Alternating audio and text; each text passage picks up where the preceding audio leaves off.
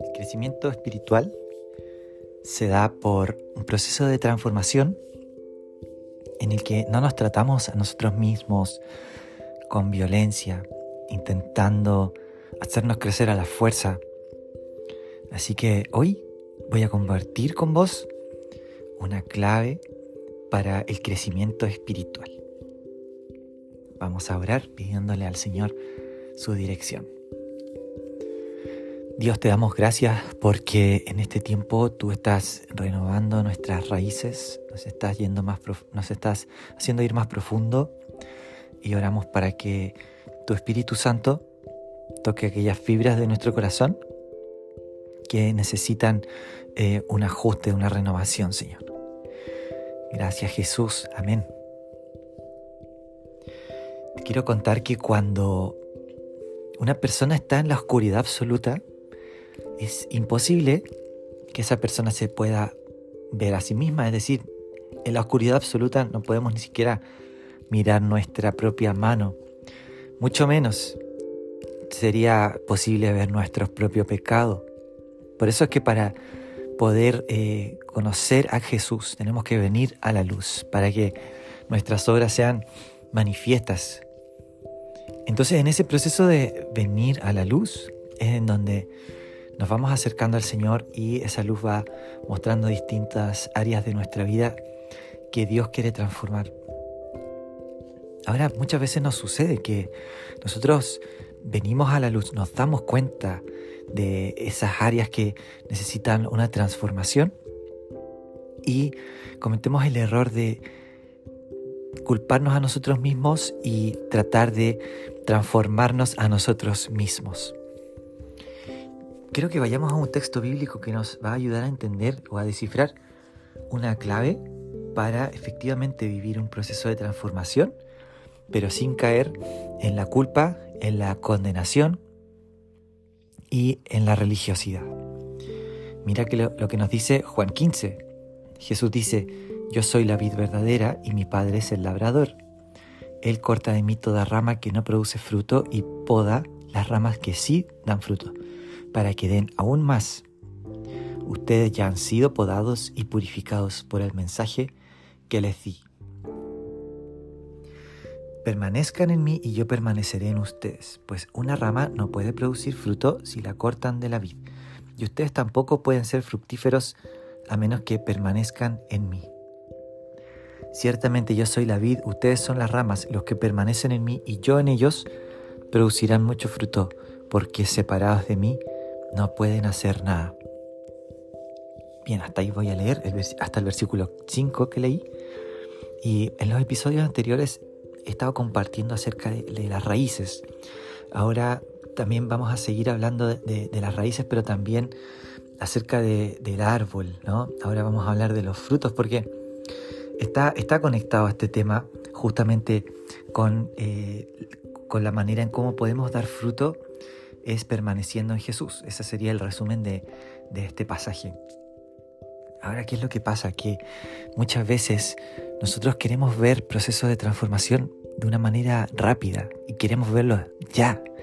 Entonces, es como que muchas veces le quitamos las tijeras de podar al Señor y empezamos a podarnos a nosotros mismos. Sin embargo, no es eso lo que nos dice el texto bíblico. ¿Cuál es nuestra labor como creyentes? es podarnos a nosotros mismos? No, más bien nuestra labor como creyentes es permanecer en el Señor, permanecer en Él. Y esto implica, esto va a significar necesariamente que estando en Él, el Señor mismo nos va a podar, el Señor mismo en un proceso de santificación va a empezar a limpiar nuestras vidas, va a empezar a arrancar, a quitar lo que no nos ayuda.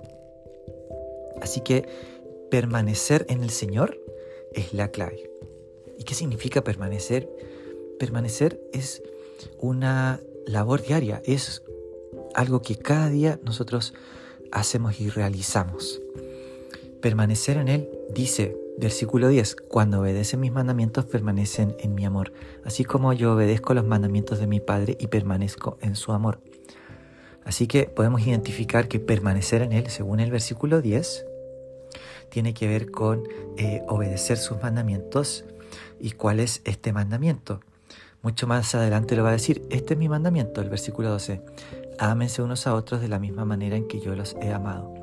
No hay un amor más grande que el dar la vida por los amigos. Entonces permanecer en el Señor significa amarle a Él con todo nuestro ser y amar a nuestro prójimo como a nosotros mismos. De hecho, este es el primer y gran mandamiento, amar a Dios con todo nuestro ser. Y el segundo, que es semejante, es a nuestro prójimo como a nosotros mismos.